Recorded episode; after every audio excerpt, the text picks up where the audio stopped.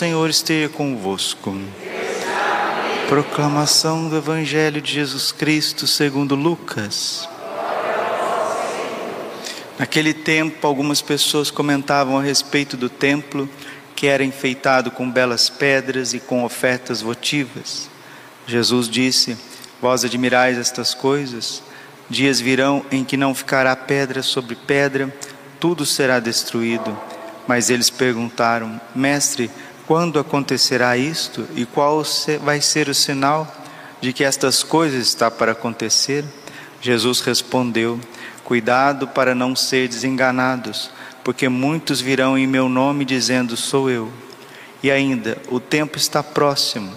Não sigais essa gente quando ouvides falar de guerras e revoluções, não fiqueis apavorados. É preciso que estas coisas aconteçam primeiro, mas não será logo o fim. E Jesus continuou: Um povo se levantará contra outro povo, um país atacará outro país. Haverá grandes terremotos, fomes e pestes em muitos lugares. Acontecerão coisas pavorosas e grandes sinais serão vistos no céu. Palavra da salvação. Ave Maria, cheia de graça, o Senhor é convosco. Bendita sois vós entre as mulheres, bendito é o fruto do vosso ventre, Jesus. Santa Maria, Mãe de Deus, rogai por nós, pecadores, agora e na hora de nossa morte. Amém. Vinde, Espírito Santo, vinde por meio da poderosa intercessão do Imaculado Coração de Maria, vossa amadíssima esposa. Podemos sentar um pouquinho. Jesus manso e humilde de coração.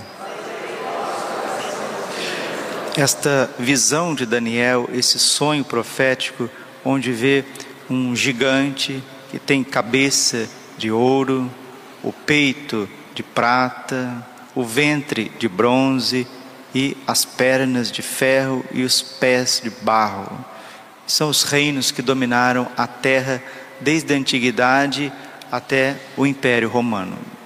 E depois diz que uma pedra vem e vai destruir este último reino, que é um reino forte, mas frágil ao mesmo tempo, e virá um reino eterno que não terá fim. Muito bem. Este reino de ouro era o reino de Nabucodonosor. Depois vieram os assírios, que é o reino de prata, vieram os gregos, que é o reino de bronze, e o reino de ferro são os romanos, porque eles vieram destruindo tudo com a força do seu exército, das legiões romanas e da força bruta, a força bélica. E vai haver um outro reino que será muito forte, que é o reino do anticristo, é o reino do globalismo, é aquilo que vai dominar o mundo inteiro. Só que ele tem os pés de barro. Existe uma fragilidade porque é impossível dominar o mundo inteiro. Né? Vários reinos tentaram dominar o mundo inteiro, são chamados de impérios, mas dominar o mundo é muito difícil. Ao mesmo tempo que a pessoa tenta, né, o imperador, o anticristo, até o demônio tenta, ele não vai conseguir. Por quê? Porque Deus agirá. Esta pedra que os pedreiros rejeitaram tornou-se agora a pedra angular. Esta pedra que despende da montanha, vem e aniquila tudo, é Cristo, a pedra angular. E Cristo, que é a pedra angular, também constituiu uma outra pedra que é inquebrantável nesta terra, que é o Papa. É a figura do sucessor de São Pedro. É o Papa, é o Romano Pontífice, é o vigário de Cristo na terra. Mateus capítulo 16, versículo 18: Tu és Pedro, e sobre esta pedra eu edificarei a minha igreja. Vou te dar as chaves do reino dos céus. O que ligares na terra será ligado no céu. O que desligares na terra será desligado no céu. E as portas do inferno não prevalecerão contra ela. Não prevalecerão contra ela. A força da igreja não está baseada em, em Pedro ou Lino, ou Anacleto, ou Clemente. Hoje nós estamos celebrando a memória do Papa São Clemente. Foi o Papa que governou a igreja do ano 88 ao ano 97 da era cristã, no primeiro século ainda, né? São Pedro foi para Roma, passou ali na Via Ápia, quando estava tendo aquela perseguição tremenda de Nero, ele estava saindo, voltando para Galiléia, deparou com Jesus ressuscitado, que perguntou para ele, né? Por que, que ele estava saindo de Roma, por que, que ele ia embora? Antes Pedro já tinha perguntado: Covades, Domini, onde, onde vais, Senhor? Jesus disse para ele: Eu estou voltando para Roma, Pedro. Estou voltando para ser crucificado de novo, porque tu estás abandonando o rebanho. Naquele momento, Pedro recebeu uma luz mais uma vez, mais uma de tantas. Olha, desde o comecinho do chamado até no último segundo da vida, São Pedro só vai dando uns probleminha para Jesus. Né? Isso é para você não desistir de você. Né? São Pedro, desde o comecinho da sua vocação, desde o início, até no último segundo, onde ele foi entregar a vida, ele só estava dando bola fora, bola fora, uma atrás da outra precisava de Jesus aparecer para ele, precisava de Nossa Senhora agir nele, porque senão ele, ele, ele estragava tudo. É aquilo que São Felipe Neri falava toda manhã né, para si mesmo: Senhor, Senhor, segura o Felipe, senão hoje ele te vende e te trai três vezes. Segura o Felipe, senão ele estraga tudo, ele estraga tudo. Os santos têm uma consciência muito grande da sua miséria é nós que não temos, né? nós não temos. Nós somos fáceis de escandalizar com aquilo que é frágil. Os santos não. E Deus também não, porque Deus é misericordioso. E aí ele vem, sustenta São Pedro, São Pedro adentra novamente Roma, é capturado, é preso, levado numa colina chamada Vaticana, por isso que o Vaticano está construído lá, né? Por isso que esse nome Vaticano, porque é, a Santa Sé está construída numa colina chamada Vaticana, foi onde que São Pedro derramou seu sangue por Jesus de cabeça para baixo, por volta do ano 68 da era cristã. E quando Pedro foi martirizado, logo um homem muito justo, bom da comunidade romana, chamada, chamado Lino, assumiu o pontificado, assumiu o episcopado na cidade de Roma e o bispo de Roma é o Papa. Quando Lino morreu, veio Anacleto no seu lugar.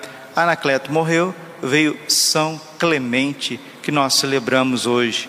Foi um homem muito firme, onde que a igreja de Corinto, a igreja grega, estava sendo pululada de heresias, de coisas erradas, e ele escreveu uma longa carta conhecidíssima não a carta de São Paulo aos Coríntios, mas a carta de São Clemente Papa aos Coríntios. Ali ele faz várias exortações no nível da fé, no nível também da moral, para coincidir a fé e a vida, né?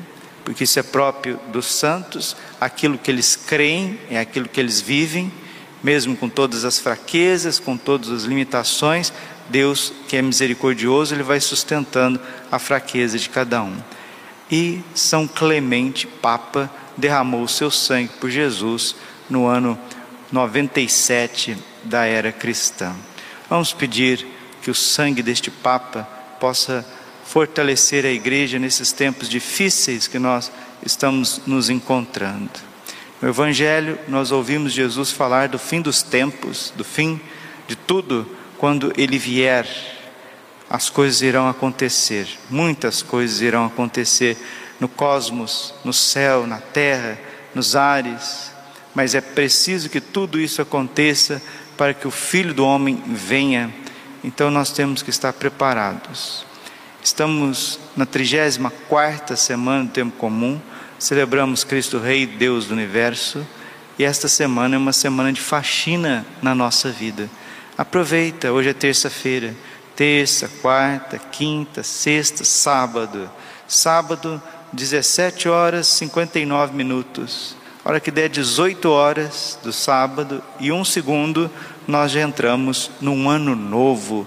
Nós estamos no ano B, São Marcos, entraremos no ano C, São Lucas, já é um ano novo, já é o Kairos, já é o tempo da graça de Deus onde a igreja começa a vestir o roxo, sinal de penitência, porque o católico, a Santa Igreja de Deus, a liturgia sagrada, ela não adentra o ano novo do dia primeiro, do dia 31 para o dia primeiro com champanhe e não sei o que, e lentilha, isso aqui vai dar sorte, isso é conversa fiada. A igreja adentra o ano novo litúrgico fazendo penitência, pedindo Senhor misericórdia, Senhor piedade, Senhor eu estou disposto, aqui eu estou para reformar a minha vida, para deixar o Teu Espírito Santo agir em mim, para perdoar, para pedir perdão, para colocar minha vida de oração em dia, para olhar para as coisas que estão aqui em casa, o excesso das coisas que estão aqui, aqui em casa, e o que for bom eu posso doar, o que não for bom eu já jogo fora, já queimo, já tiro, tirar esses excessos da nossa vida em todos os sentidos, né? Colocar os pingos nos is, deixar certos alimentos que nos fazem mal, deixar de levar, deixar-se de levar pela gula, deixar-se levar pelo Espírito Santo, não ficar sendo movido pela preguiça, aquela série de coisas, ou então aquelas megalomanias que vão tomando conta da vida da pessoa, a pessoa que é isso, que é aquilo, que é isso, que é aquilo, acaba não fazendo absolutamente nada. Então, o advento é um tempo de propósitos, é um tempo de faxina, é um tempo de uma geral na nossa vida. E, este, e essa semana, 34 semana, do tempo comum, ela já dá o tom, já dá o toque para que nós possamos fazer o que temos que fazer. A igreja é santa, apesar de você, apesar de mim, e nada e ninguém poderá destruí-la. Pelo contrário, esta pedra que parece frágil, mas que é a pedra que sustenta todo o universo, que é Cristo, destruirá todos os reinos, destruirá todos os reinos e trará um tempo de paz, porque um reino somente vai subsistir: o reino de Cristo, Deus, Rei do universo. Glória ao Pai, ao Filho e Espírito Santo, como era no princípio, agora e sempre. Coração imaculado de Maria, confiança, saúde, vitória.